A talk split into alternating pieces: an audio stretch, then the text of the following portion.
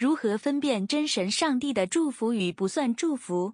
永恒的祝福，请翻阅《圣经·哥林多后书》第六章十八节：“我要做你们的父，你们要做我的儿女。”这是全能的主说的。另外还有《约翰福音》第十四章十八节的内容：“我不会撇下你们为孤儿，我必到你们这里来。”因为耶稣基督为了我们能够跟随他的信心而做了牺牲。所以，上帝宽恕了每一位因信称义的信徒。耶稣基督除去了我们本来的咒诅，赐给了我们救恩之后，我们反而现在得到了更多丰富的祝福。作为一个重生得救的基督徒，成为至高荣誉真神上帝的子女，成为耶稣的仆人。如果我们愿意在每一个地方都转向依靠他，上帝爱我们，并希望祝福我们的生活。他知道我们每个人的一切历史背景，因为我们是他的孩子，被他所创造。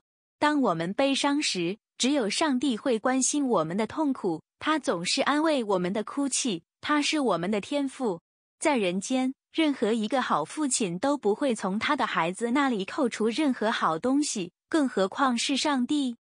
很多人心里苦涩，向神抱怨。为什么他们从神那里得到的祝福比别人少？随着时间的流逝，极度抱怨的苦毒更加明显，更加充满愤世嫉俗的敌意。你会明确的感受到不公不义。当其他人获得高等教育学位，在他们的道路上取得成功，娶了一个漂亮的女人为妻，并获得更高的评价地位。反而自己却生下一个天生失明或患有特殊先天缺陷的婴儿，或者自己本身的缺陷时，您的确切感受又是如何呢？也许是你患有先天缺陷，你会诅咒上帝而气死吗？难道我们的上帝对他的孩子不公平、不平等和不公正吗？上帝专门保佑别人吗？为什么一个出生缺陷的孩子必须付出最昂贵的代价才能上天堂？这似乎是真的，认为深受苦难要付出更高昂的代价才能上天堂，这在圣经上是错误的观念。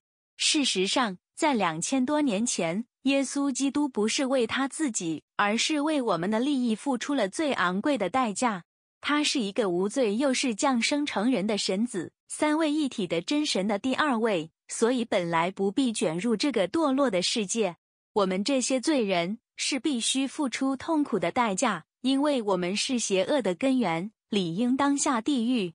地球上没有人为上天堂而付出任何代价，因为救恩是上帝的礼物，而不是通过行为去付出的，反而是耶稣付出代价，为了召叫人当门徒，信心去跟随耶稣，是唯一获得天堂公民的证明。